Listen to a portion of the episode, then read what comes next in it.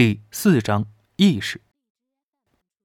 黑衣人和紫衣少女很快斗在一处。周子舒旁观者清的看着，这两个人的功夫路数是不大一样的，狠辣缺德程度却不相上下，不像所谓的名门正派里走出来的。走了不过十四五招，那黑衣人忽然就着少女的一掌往后虚晃一下，随即一脚踢向她潭中穴。少女侧身躲开，轻诧一声。并指坐着，抬手下劈，分明是要当场将他的膝盖骨给废去。岂料那黑衣人裤子上忽然有什么东西响了一声，小腿上竟弹出一个机簧，一根断剑迸射出来，直取少女下颚。少女功夫不错，似是要比那黑人高出一筹，却没料到他还有这么贱的一招，吓了一跳，再想躲便已经来不及了。周子舒扣在手心上的小石子终于出手，正弹在那剑尖上，剑尖险险地擦过他的鬓角而去。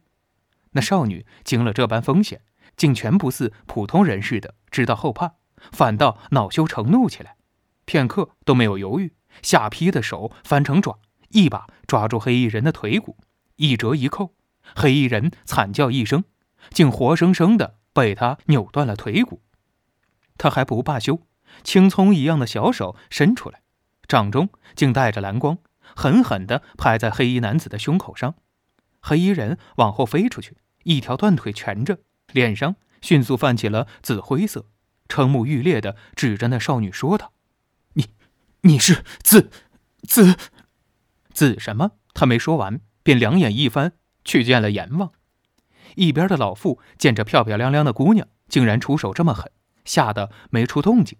倒是那少年看着憨憨实实的，却先一步反应过来，扑到老于桥身边，急切地说道：“李伯伯，你怎么样了？你……”老于桥好像还有口气儿在，费力地伸出手抓住少年的衣袖。那少年忙小心地将他托起来，抱在怀里。紫衣少女见状也凑过来，伸手翻了翻老于桥的眼皮，皱皱眉，嘴里直白地说道：“是三更断肠散。”再加上流了这么多的血，我看他是没救了。你节哀吧。少年一把拍开他的手，瞪着他大声说道：“你胡说什么？”紫衣少女眉头一皱，俊俏的笑脸上又浮起杀意，想起了什么似的，忍了忍，将那杀意强行压下去，站起来，双臂抱在胸前，事不关己的冷笑着说道：“不识好人心的狗崽子。”老于桥发灼的目光在他身上停留片刻，又掠过，转了一圈，一直落到佛脚下，头发上还斜插着两根稻草，形象可笑的周子舒身上，对着他的方向张张嘴。所有人都随着他的目光望向了周子舒。那少女哎呀一声，笑道：“呵呵，哎，我还当是哪位高人帮了我一回呢，没想到是你啊！我请你喝酒。”你替我打架，正好啊，咱俩谁也不欠谁了。他这话说的十分的便宜卖乖，不过鉴于她是个漂亮姑娘，周子舒决定不跟她一般计较，便笑了笑，凑着走到老于桥的身边蹲下。老兄，你叫我啊？老于桥极费力的将手伸进怀里，在场其他四个人八只眼睛都等着他掏出什么，半晌。老于桥把拳头伸出来，递到周子舒面前，挣扎的看着他。周子舒犹豫一下，伸手去接，只见光亮一闪，一锭碎银子躺在了他的手心。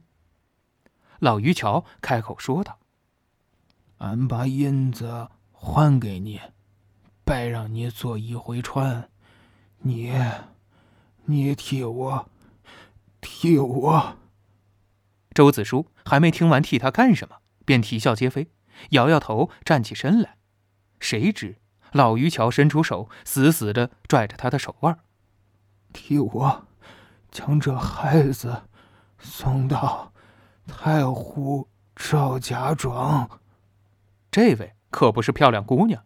于是周子舒叹了口气，说道：“唉，我说这位老兄。”老于桥借口打断他。滴滴水之恩，当当当涌泉相，相报。周子舒抬眼，忧郁的望向这荒凉破庙的门外，那四下笼罩的夜色，心里琢磨着，是不是应该换张脸？现在这张脸面，难道是面黄肌瘦的不够，有像冤大头吗？老于桥不知是不是回光返照，抓着他那只手，力气越来越大，气息浅浅的，仿佛在喉咙里徘徊。说话的时候带着倒气的声音，颤颤巍巍地说：“你，你，你就当积德吧。还有，还有后辈儿孙呢。就，就算断子绝孙。”还，还有下下辈子呢。这话如同一道闪电一样，狠狠的劈在了周子舒的心上，胸口上的七窍三秋钉好像又疼了起来，像是要钻进他肉里一样。还有下辈子呢？这辈子造的这么多孽，三年后一死了之，纵然一了百了，可还有下辈子呢。半晌，周子舒叹了一口气。将那碎银子轻轻抛弃，又接住，缓缓地将其收入怀中。老于桥已经浑浊的眼睛就亮了起来，嘴唇哆嗦了几下，没发出声音。随后，眼中微弱的光芒慢慢就暗淡下去，抓着周子舒的手再也无力继续，软绵绵的垂下来，嘴里兀自的在喋喋不休说着什么。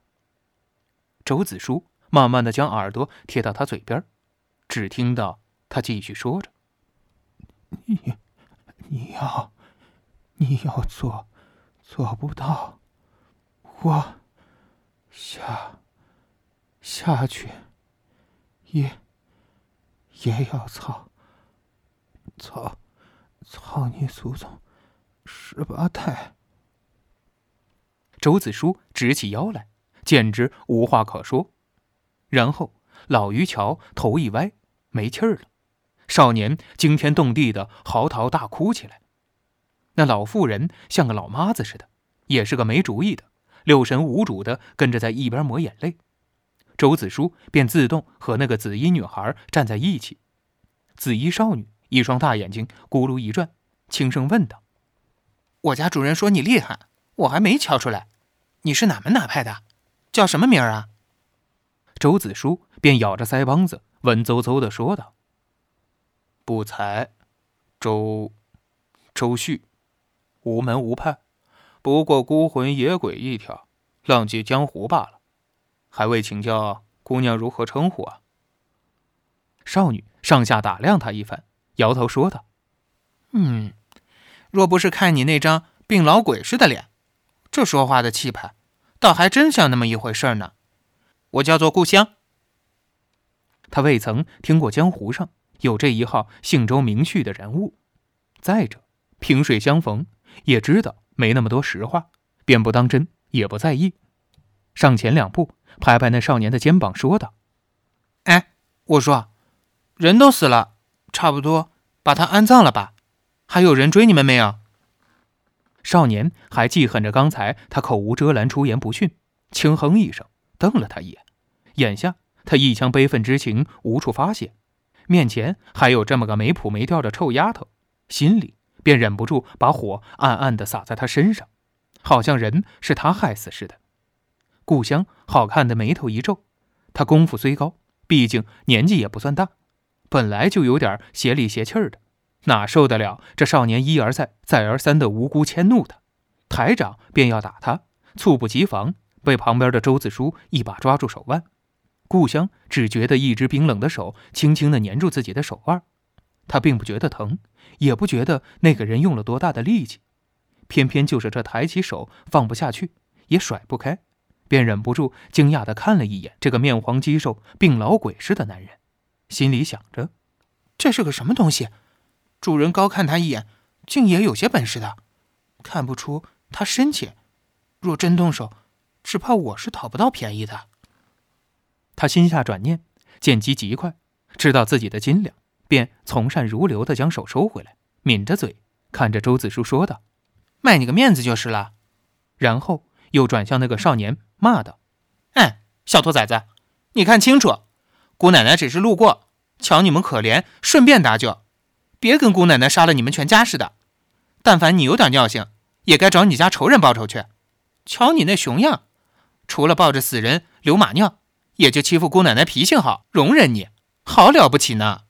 这丫头是机灵，可说话是真不好听。”周子舒无奈，才要劝慰两句。却不料那少年闻言竟怔了半晌，忽然转起身来，用力擦下眼睛，跪在地上，砰砰有声的给故乡磕了两个头，嘴里小声的说道：“这位姑娘教训的是。”他牙关咬得紧紧的，竟将那少年的面容绷出一个有些锋利的线条。